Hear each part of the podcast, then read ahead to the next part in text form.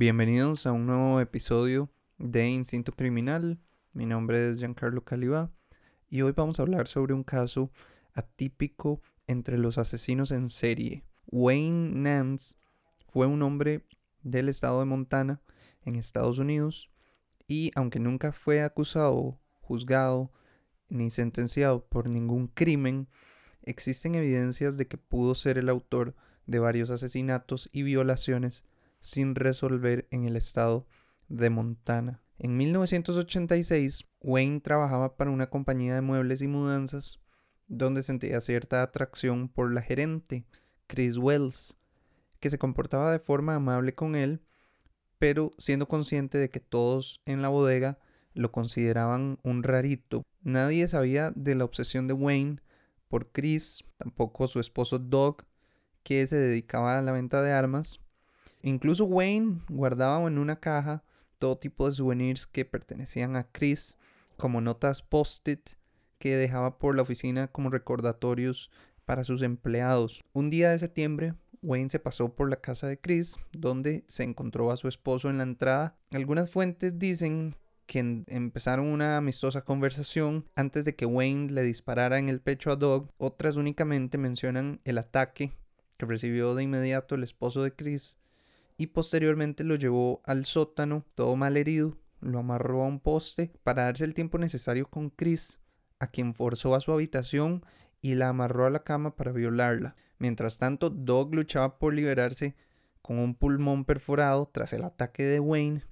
Débil y al borde de la inconsciencia, logró soltarse y cargar una bala en el rifle que tenía en su mesa de trabajo en el sótano, Wayne estaba demasiado confiado de que Doc no se iba a recuperar y ni siquiera notó que había un rifle donde él lo dejó amarrado. Doc subió como pudo con el rifle cuando tuvo a Wayne en la mira, con la mirada borrosa por la cantidad de sangre que había perdido y aprovechando su única oportunidad, ya que Wayne contaba con toda su energía y además la munición de su arma. Disparó y Wayne cayó de espaldas. Inmediatamente se levantó, o sea que el tiro no fue lo suficientemente letal para detenerlo.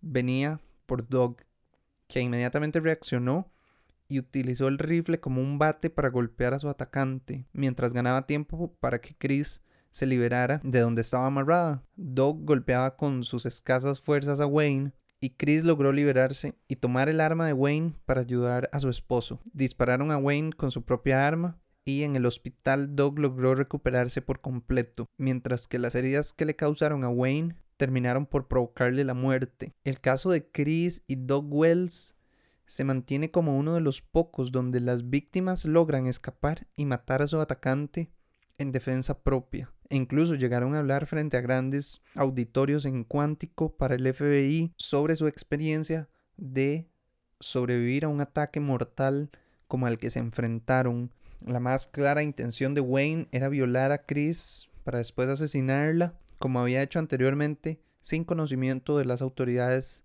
policiales de Montana hasta el momento de su muerte. Se cree que Wayne fue el autor del crimen de Donna Pounds en 1974, quien había sido secuestrada en su propio sótano y amarrada, asesinada por un disparo en la cabeza, un método muy similar al que empleó con la pareja de los Wells. Wayne era un amigo de el hijo de Donna Pounds y había sido observado en el patio de su casa cerca del tiempo en que Donna había sido encontrada asesinada. La policía lo interrogó al respecto, pero nunca se encontraron evidencias que lo relacionaran con el crimen tras su muerte. La policía registró su casa y se encontraron elementos que lo revelaban como el autor del crimen. También Wayne sirvió al ejército entre 1974 y 1977, por lo que se cree que cometió más crímenes durante ese periodo en donde viajaba por diferentes partes de Estados Unidos. Se le considera el autor de otros crímenes, pero sin tener forma de comprobarlo por completo. El caso de la pareja Wells es utilizado en la cultura estadounidense para defender el uso de armas de fuego en los hogares como método de legítima defensa, tal como lo podemos ver en este caso. Como cierre les planteo la pregunta, ¿consideran que es necesario el uso de armas de fuego en los hogares? como método de legítima defensa. Como referencia, en Estados Unidos ocurren unos 17.000 asesinatos al año, en Costa Rica unos 600 homicidios por año y por otro lado el país con más asesinatos es Brasil con un promedio de 60.000 homicidios al año. Gracias por acompañarme nuevamente y nos escuchamos en la próxima.